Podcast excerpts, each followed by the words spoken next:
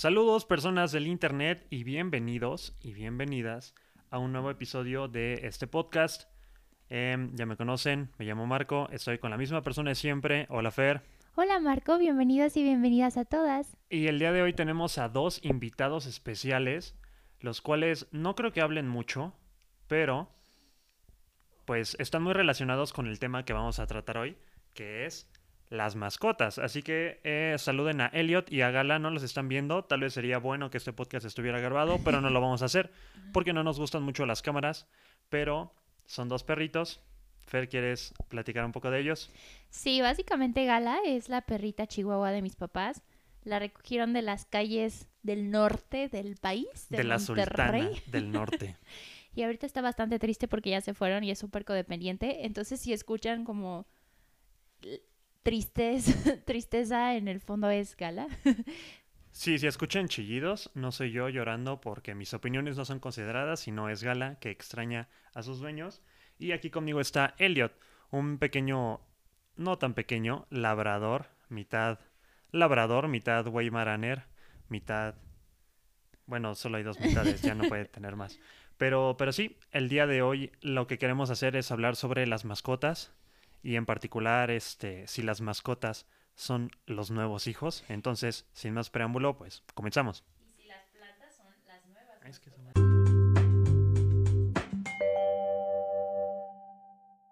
Después. Fer, recordarás que cuando te propuse el tema fue con una frase muy específica que viene a partir de un meme de Bernie Sanders. Se me hace muy chistoso, en donde eh, él no se lo pregunta, sino lo dice directamente. A partir de hoy, las mascotas son los nuevos hijos y las plantas son las nuevas mascotas. Y esto a partir de esta tendencia que ha em, acrecentado en los últimos años sobre la gran importancia que van teniendo las diferentes mascotas que, tenemos para las personas em, y cómo las tratamos prácticamente como si fueran nuestros hijos, más allá de como perritos o como gatitos o, o como animales, se vuelven una parte súper importante de la familia y, e incluso se ha creado un mercado gigantesco alrededor. ¿Tú, ¿Tú cómo lo ves? Yo sé que tú eres mucho más animalera que yo en ese sentido, entonces puedes compartirnos sobre tu experiencia. Claro, yo la verdad toda la vida he tenido mascotas desde que tengo tres años. Tenía mi perro Rocky, tipazo, tipazo de perro. Creo que Marco todavía lo conoció, ¿cierto? En paz descanse. Ah, era tipazo. Pero bueno, supongo que mis papás siempre me inculcaron este amor a los perros y a los gatos, a los animales en general. Siempre mi hermana y yo hemos sido súper animaleras. Y sí, justo lo que comenta Marco, siento que las últimas generaciones de jóvenes, incluyéndonos, se sienten mucho más tranquilos con una mascota que sin ella. Pero sabes que ni siquiera como tal de jóvenes, o sea, afuera de, en, en mi calle, siempre pasa un señor todas las mañanas, como siete y media de la mañana, y pasea a su perrito, y, y el señor ya es un señor grande, yo creo que tiene más de 65 años, pero se ve que le tiene un gran cariño, y digo, no sé cómo sea la vida del señor, pero, pero pues no, no creo que sea algo solamente para personas jóvenes. Sí, es verdad. La verdad es que muchísimas personas ya de la tercera edad que son bastante dependientes a sus perros y a sus mascotas. Pero yo siempre lo he visto. No sé si sea familiar, o sea, no sé si sea algo que he visto durante todo el tiempo en mi familia, pero siempre he visto como a mis abuelas bastante apegadas, no sé, mi abuela materna a sus gatitos, mi abuela paterna tenía un perrito y lo tuvo durante toda, toda, toda mi infancia, lo tuvo, se llamaba Bingo. No sé, siento que es algo que ya había visto pero creo que durante estas últimas épocas, durante estas últimas décadas, las personas se han vuelto mucho más dependientes a sus a sus mascotas y no sé, creo que más que ser una mascota per se, literalmente son un integrante auténtico de tu familia. O sea, convives con ellos, compartes habitación con ellos, compartes absolutamente todo con ellos y creo que creo que eso es un fenómeno bastante interesante y obviamente el mercado ha explotado esa necesidad de afecto por parte de tus mascotas y pues obviamente pues todos los todas las tiendas de de accesorios para mascotas y spas caninos, ese tipo de cosas han sido todo un boom, ¿no? Y obviamente el, el sistema mundo capital se apropia de lo que es importante para las personas, pero sí, creo que efectivamente hay más, habemos más personas que necesitamos una compañía incondicional. en cuanto a ese tema, pues obviamente hay un rango de personas, o más bien un rango de afectos que van teniendo las personas respecto a sus mascotas. Porque si bien sí creo que es algo medio generacional, o sea, siempre ha existido este estereotipo de la señora de los gatos, ¿no? A lo mejor una, una mujer ya grande que no coleccionaba, pero recogía muchos gatos, adoptaba muchos gatos, incluso compraba muchos gatos y los tenía en su casa y a eso se le asociaba cierto estereotipo. El día de hoy pues ya está mucho más normalizado porque, como tú dices, la gente les tiene un cariño que creo que antes no, este, no era tan visible o no era tan común encontrar respecto a la importancia que tiene una mascota como un miembro de tu familia. Y para mí tiene mucho sentido. Si lo comparas con lo malagradecidos que son los hijos y, y como, o sea, aunque tú les des amor incondicional y no sé, X cantidad de cosas que nos dan los papás, pues un perrito, pase lo que pase, siempre estará ahí para ti y, te cuida y, te quiere y te defiende. Y los hijos somos, somos malagradecidos. o sea, eh, si a mí me regaña mi mamá, sí me da coraje y chance dejo de hablarla, pero un perrito tú lo reprendes y hasta se siente mal. Entonces, los hijos deberíamos ser más como los perros. Y, por eso creo que la gente prefiere que los perros o las mascotas que ustedes quieran sean los nuevos hijos. Creo que ahora también una razón para explicar este fenómeno de, de tratar a los perros como parte de tu familia o a los gatos o en general a cualquier animal, también es porque desafortunadamente muchas personas ya no pueden costear mantener a un hijo o una hija. ¿Estás de acuerdo? Pero mantener a un perro cada día está siendo más caro, sobre todo con toda la cantidad de servicios. No sabes cuántos memes he visto en Facebook de gente que dice, cuando yo me enfermo, voy a la farmacia similar y me gasto 40 pesos. Si mi perro se enferma, no importa que pague medicinas de 800 pesos, veterinarios de 1500 pesos. O sea, hay gente que prefiere primero operar a su mascota que operarse a sí misma.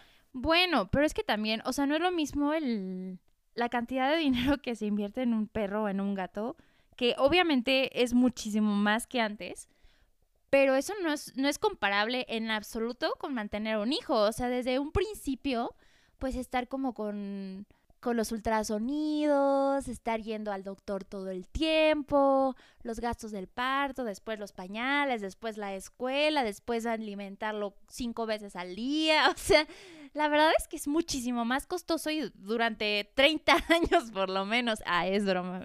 ojalá a mí me alimentaran cinco veces al día. Ojalá a mí me mantuvieran 30 años. Es broma. Pero mínimo 18 los tienes que garantizar, ¿estás de acuerdo?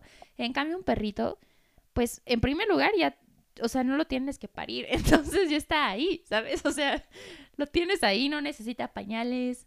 Le puedes pagar sus croquetas, le duran muchísimo más.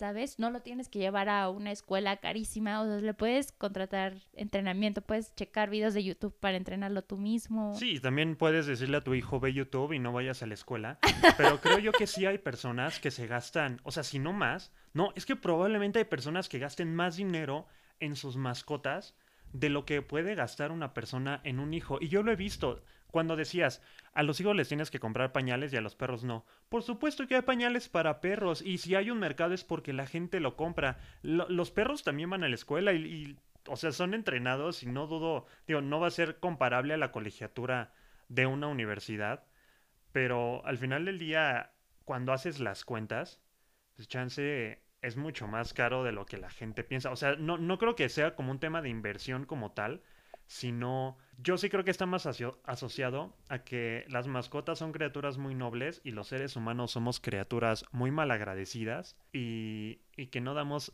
un cariño de la misma manera como la una mascota, o sea, ese cariño incondicional, esa alegría de vivir y de siempre estar a la persona, el perro que te mueve la cola cuando llegas a tu casa es un sentimiento muy bonito. Y cuando llegas a tu casa quieres saludar a tus hijos y te contestan como mm", o te ponen cara. Claro, pero la verdad yo no creo que en algún momento mantener a una mascota sea igual de caro, de costoso que mantener a un hijo, en absoluto. O sea, con la, por la cantidad de tiempo, por, o sea, creo que es muchísimo más, muchísimo más costoso mantener un hijo que mantener a una mascota.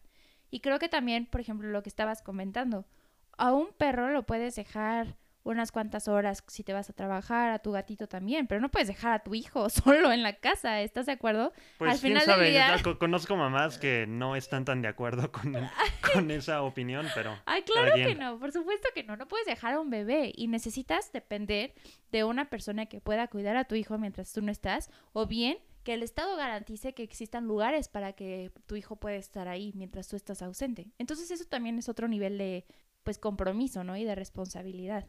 También, también Sí. creo que si, si analizamos muchas veces lo, lo líquidas que son las relaciones interpersonales en estos momentos, y yo entre paréntesis, con copia a Sigmund Bauman, eh, creo que muchas personas no están listos para, para tener una responsabilidad tan grande como para tener un hijo o una hija, pero sí pueden estar para tener una mascota. Al final del día es un nivel de compromiso menor. Sí, de hecho, estaba. Hay, hay muchos casos, ¿no? En, en películas, en, en libros, o en general, como cuando una pareja se quiere comprometer a tener un hijo, piensa que es una buena idea tener un hijo, le recomiendan comenzar con un perro. Porque de alguna manera, em, pues si vives en pareja, distribuye responsabilidades, es un ser que depende 100% de ti, tienes que estar pensando ya no nada más en lo que tú vas necesitando en el día a día, sino los pendientes que van teniendo este, tus mascotas y, y se acaban encariñando como si fueran, como si fueran hijos. Sí, claro. Creo que también otro aspecto que fomenta que las personas ahora estén más inclinados a tener mascotas que a tener hijos es que los jóvenes estamos muchísimo más conscientes del impacto al medio ambiente que implica tener un hijo. O sea, es- o sea, el costo ecológico es abismal. O sea, traer a una persona a este mundo es muchísimo más costoso ecológicamente hablando que recoger un perrito de la calle, ¿sabes? Ok, pero ¿qué tal si esa persona es vegana o vegetariana? Yo, yo soy ese argumento. Aún así, o sea, emite gases. Es cierto, Contamina lo- los humanos emitimos muchísimo. muchos gases. La producción de alimentación humana implica litros y litros de agua y toneladas de químicos. La verdad es que es muchísimo más costoso económicamente y medioambientalmente hablando. Es que me es difícil pensar que las personas antes de tomar la decisión de amar a un perro, a un gatito, a su mascota, como aman a un hijo, se ponen a pensar en todas estas consecuencias positivas que va a acabar teniendo antes de tener un hijo. Otra realidad es también el poco grado de responsabilidad en cuanto a la esperanza de vida que podrías tener con un animalito respecto a la esperanza de vida que vas a tener con tu hijo. Cuando sabes que tienes, que adoptas a una mascota, pues tienen una esperanza de vida mucho más corta que las de un ser humano. Cuando tienes un hijo, en teoría, o sea, si, si la vida siguiera un ciclo natural imperturbable, pues el hijo va a seguir ahí una vez que ya no estás. Lo, lo cual es muy curioso porque también pone un poco en jaque esta teoría psicológica de que los seres humanos tenemos hijos para mantener un legado y para tratar de acercarnos lo más posible a la inmortalidad, como dejar en el mundo algo de nosotros que pueda eh, permanecer cuando ya no estemos en, este plano existencial. Y entonces esa era la explicación de por qué queríamos tener hijos, ¿no? Pero con las mascotas pues no pasa así, porque de hecho las mascotas van a durar, en teoría, si, repito, si el ciclo de vida es normal, van a durar mucho menos que tú en este planeta.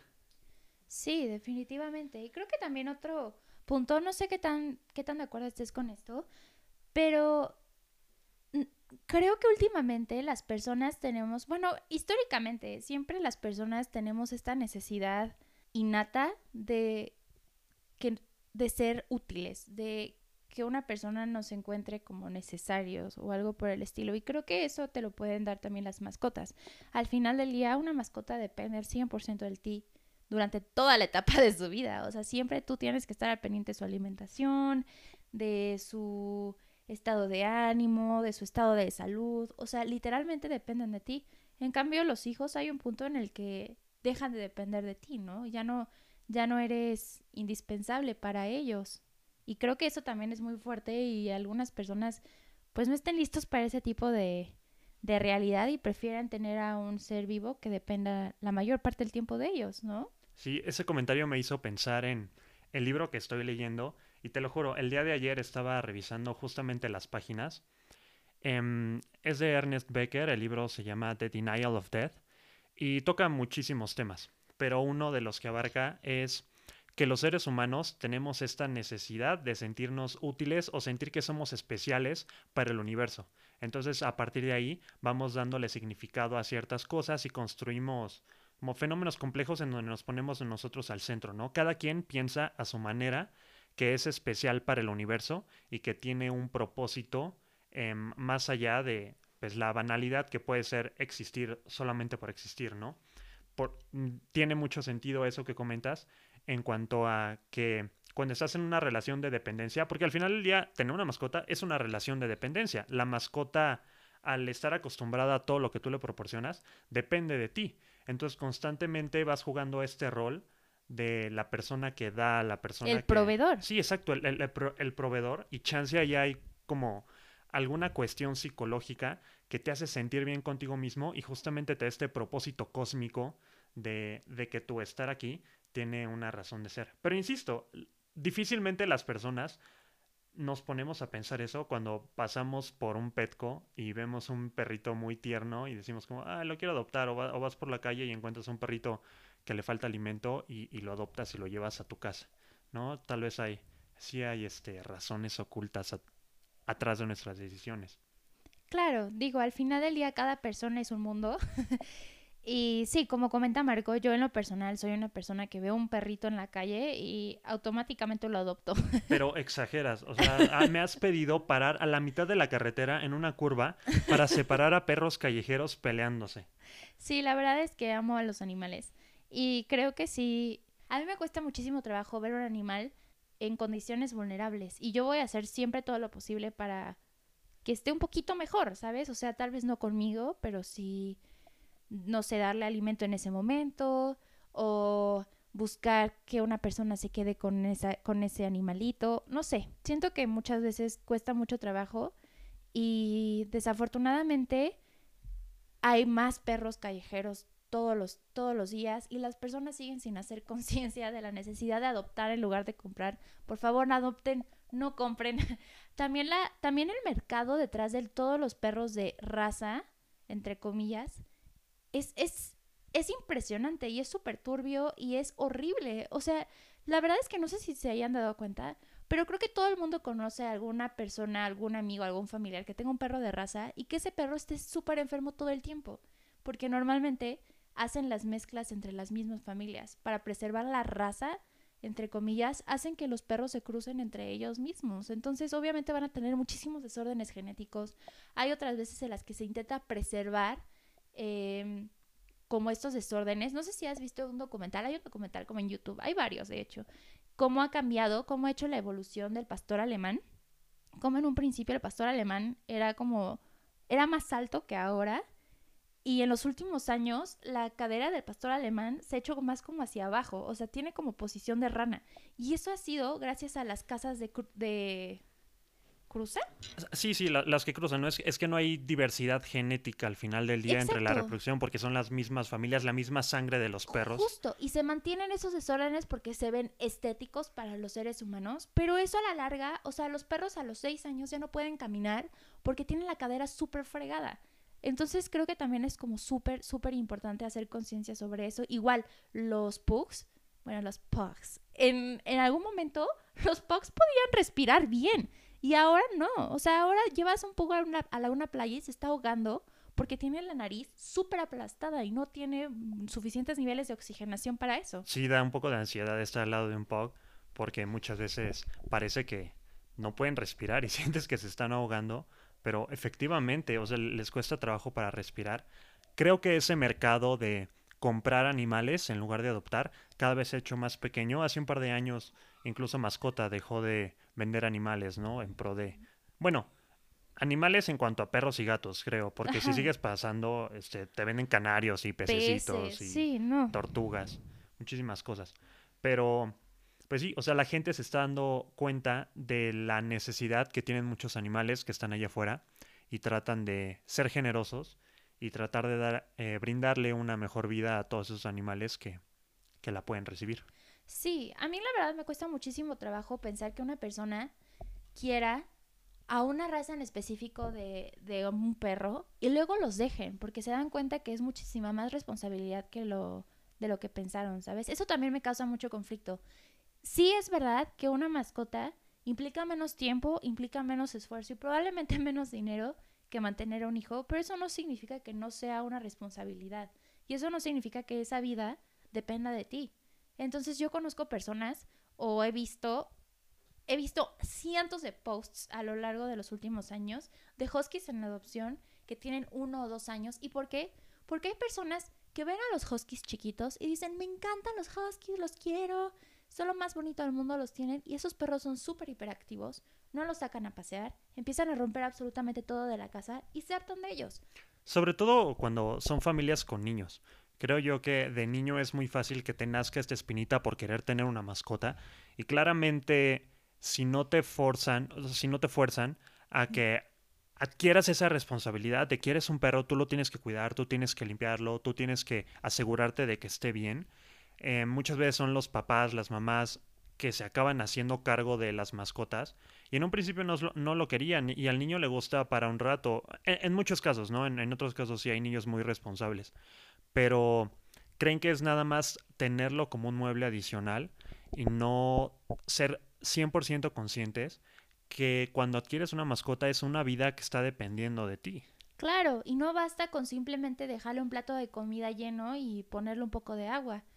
Cuidar a un perro un gato, un hurón, un cuyo, lo que sea, implica muchísimo más. Es darle amor, es darle tiempo, es estar revisando constantemente que se encuentre en buen estado de salud, tanto físico como mental llevarlos de paseo, convivir con ellos. O sea, la verdad es muchísimo más difícil de lo que una persona que no está preparada podría pensar. Por eso insisto que las plantas deben ser las nuevas mascotas. Entonces sí, o sea, creo que es muy importante cuando una persona está interesada en tener una mascota, que se cuestione cuál es el fin. O sea, realmente por qué quieres esa mascota. Puede ser porque quieres tener un nivel de responsabilidad que no llegue al de un hijo, pero lo quieres tener perfecto. Si quieres tener algún... Una compañía. Alguna compañía, exacto, un mejor amigo. Pero si lo quieres solo porque está bonito, si lo quieres porque tus amigos piensan que es cool tener un husky, si lo, si lo quieres simplemente porque piensas que es como the right thing to do, o sea, siento que no es para ti esa situación, ¿sabes? O sea, mejor cómprate un peluche a adoptar, un, a, comprar un perro, porque desafortunadamente la mayoría de las personas que no quieren verdaderamente una mascota, compran los perros. Por eso me gustaba el videojuego de Nintendo Dogs para Nintendo 10, porque creo que era un buen acercamiento hacia todo lo que implicaba tener un perro y de cierta manera, pues al ser un ente virtual que no tenía alma ni deseos propios, pues era muy fácil cuidarlo, ¿no? Y, satisfacía un poco ese deseo que a lo mejor no podías cumplir em, para tener efectivamente un perro. Porque hay, hay, otra cosa que es muy cierta. Pues muchas veces queremos algo, pero no contamos el, con el espacio suficiente para tener las mascotas que nos gustaría. Entonces tú comentabas que los huskies son perros que son muy hiperactivos, pero si lo vas a tener en un departamento de 25 metros cuadrados. Y, trabajas de 8 a 5. Exacto, y no vas a poder sacarlo todos los fines de semana a correr, ni todas las mañanas a pasear contigo, a darlo vueltas para que queme toda la energía que tiene, sí te tienes que preguntar si tiene los recursos suficientes para poder darle la vida que el animalito merecería. ¿No? Y, y, así con todo, digo, con las mascotas es el primer paso, también debería ser, ser así con los hijos y con todos los entes que acaban dependiendo de nosotros. pero, pero sí, e, es un trabajo de mucha conciencia y de, y de saber que a veces tienes que decir que no, porque no puedes con el paquete de la responsabilidad. O sea, sí, es un trabajo de tiempo completo. Claro. Y como comenta Marco, hay veces en las que es necesario decir que no. Por ejemplo, hace, hasta hace unos cuantos años, yo perro que veía en, en el campus de mi universidad porque se metían accidentalmente, perro que recogía. O igual, si encontrábamos así una caja llena de gatitos, nos lo llevábamos. Una caja llena de perritos, nos lo llevábamos. O sea, todo el tiempo teníamos un montón de mascotas aquí. Pero desafortunadamente no teníamos el tiempo necesario. Y algunas veces no son compatibles los perros que tienes en esos momentos. Entonces, creo que muchas veces tomamos la decisión de introducir a nuestras vidas a un nuevo ser vivo pero no necesariamente sea lo que necesitamos en ese momento o probablemente no pueda convivir de la manera que nos gustaría con las mascotas que ya tenemos, ¿no? O sea, yo antes, les digo, antes tenía una perrita y traje otra perrita y se peleaban todo el tiempo. Entonces la tuve que dar en adopción. E igual, hasta hace un año tenía otro perrito y todo el tiempo se peleaba con mi perro, con Elliot. Entonces también lo tuve que dar en adopción. Tyrone, si estás escuchando esto, saludos. Te amamos. Pero sí, desafortunadamente hay veces en las que tomamos decisiones de manera impulsiva, pero sí tenemos que dar, darnos cuenta del impacto que tienen esas decisiones en la vida de la otra, del otro ser. Entonces creo que eso es muy importante en tomar en cuenta. Si quieren empezar a tener, no sé, compañía y que no sea tan difícil como dice Marco, mejor compren una planta. O un Tamagotchi, que también esas cosas sí, si no las cuidabas se morían. Y era tu primer acercamiento a la muerte como un niño. podía resultar traumático. Pero le podías poner pausa si no querías estar jugando todo el tiempo y ya no pasaba nada. Sí, pero era como hacer trampa, ¿no? O sea, a la vida no le puedes poner pausa. Qué mejor que detenerte en los momentos en donde te da flojera hacer lo que no quieres hacer. Pero la vida no es de pausas, la vida es de tomar decisiones en el momento. Eso es cierto. Regresando un poquito al tema que comenzamos a, que comentamos al principio sobre las personas y todo, cómo el mercado atiende a las necesidades que vamos teniendo de tratar cada vez mejor a nuestros perros, pues han aparecido muchas cosas curiosas, ¿no? Desde spas, carreolas, pañales, pañales, pastelerías completas, playeras de la América para perros, está increíble. Pero incluso hay servicios bastante curiosos y yo, yo sé que tú ya lo hiciste porque el otro día me metí a tu cuenta de Spotify y vi que tenías una para tu gato y una para tu perro. Platícanos de estas playlists para las mascotas que ofrece Spotify, Fer. Ok, parecerá una locura, pero se los juro, vale la pena. 10, 10 de 10, súper recomendado. Les cuento rápido. Básicamente Spotify tiene una sección en la que hace playlists para tus perros o para tus gatos u otras mascotas. Creo que justamente puedes seleccionar perro, gato u otro.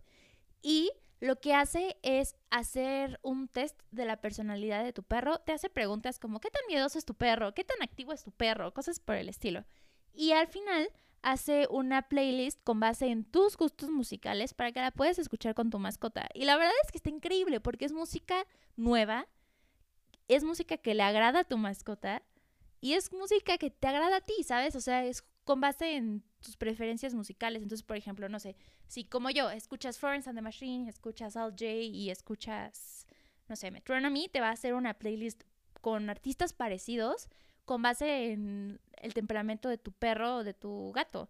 Y eso está increíble, porque por ejemplo, Marco no me va a dejar negar, Elliot, mi perro, es el ser más miedoso de la vida. No puedes tener la tele prendida con Elliot en la misma sala porque corre. O sea, hoy, por ejemplo, mis papás están de, de visita a la Ciudad de México y mi perro se despertó en la madrugada porque escuchó a mi papá roncar y se estaba muriendo de miedo y me despertó en la noche por ronquidos, ¿sabes? O sea, mi perro es súper miedoso y la playlist de Spotify sorprendentemente le gustó. Justamente es un tipo de música como bastante tranquilo y le encantó. La verdad es que Luca no, mi gato no es tan social. No es tan sociable y no le encanta escuchar música, entonces no, no noté ningún cambio, o sea, solo se quedó jetón y ya.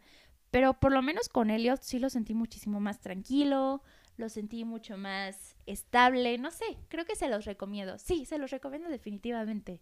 Ahora es un poco injusto porque tú estás forzando a que a tus mascotas escuchen la misma música que tú. ¿Qué tal si Elliot es súper fan de Banda El Recodo y no quiere escuchar al Jay? Yo tenía un perro que se llamaba Jarvis y afortunadamente lo que nos unió fue la pasión por Arctic Monkeys.